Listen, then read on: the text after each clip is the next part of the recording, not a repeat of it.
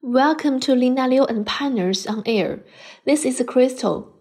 Today we are going to talk about the checklist on intellectual property for startups to consider when entering China. The continuous development of China's economy has fueled the purchasing power of Chinese people, and China has developed into a huge market. More and more foreign startups are considering entering China to do business or attracting investment from China. As China's intellectual property protection environment has undergone great changes in recent years, intellectual property has become a common weapon in business warfare. Therefore, startups must pay more attention to the acquisition and protection of intellectual property rights in order to stand out in a highly competitive market. We have dealt with many cases in our practice that could be served as negative examples. For instance, a Nordic startup company designed a unique sofa, which is very popular among budget hotels. However, this company kept China to manufacture this product in the absence of obtaining any Chinese IP rights. As a result, a large number of the copycats of their product emerged in the market, but it was difficult for the company to safeguard its rights. Another example a North American startup team designed a retractable stainless steel straw, and they disclosed all the details of the design in the fundraising stage, making their design become a prior art and resulting in the imitation by Chinese manufacturers.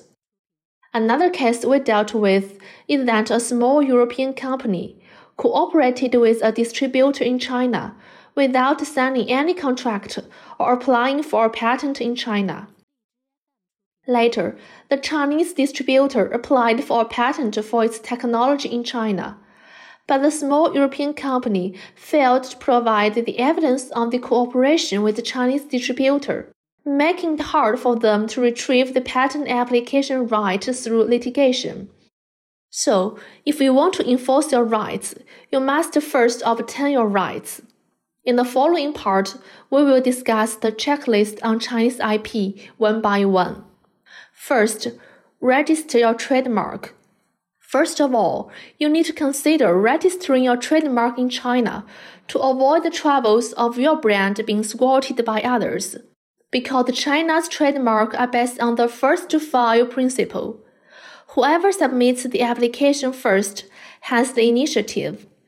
In order to prevent the risk that one day you discover your company's name is someone else's trademark, it is recommended to register a trademark corresponding to your own trade name. If you have multiple products, consider applying for multiple trademarks. Second, register your domain name. If you have a website, you need to have a domain name. It's better to be consistent with your trademark or trade name, or vice versa.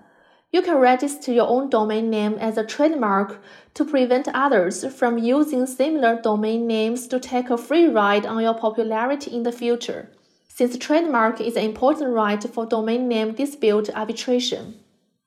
Third, protect your trade secret.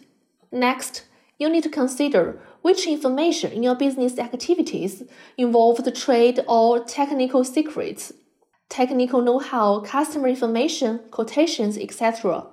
We suggest to classify this critical information for more effective management, set up company rules and regulations, and include confidentiality clauses in employment contracts. Our firm has helped many clients to establish and improve internal management mechanisms. Fourth, have your copyright recorded. Copyright record is not mandatory but voluntary in China. Recorder can help prove copyright ownership in infringement actions, administrative procedures, and business negotiations. If your packaging decoration is specially designed with artistic value, you can consider protecting it by copyright. Pay attention to the collection of the evidence proving the completion time of these packaging designs. When necessary, you can make copyright recorded. Fifth, build your patent portfolio. China has three types of patents industrial design utility model, namely small invention, and invention patent. Of course, the outer packaging can also be protected by design patent. Design patent can also protect the unique shape or colors of containers, instruments, etc. If you have developed instruments or other devices, you can consider applying for utility model patent to obtain protection in China.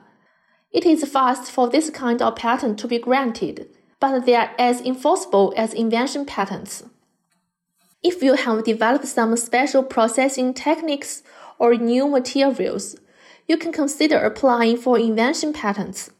Obtaining an invention patent will not only give you strong patent protection, but also reflect your company's R&D strength, which will also have a certain advertising effect. That's all for today's topic, and I hope you find it informative. Please feel free to contact us if you have any questions. See you next time.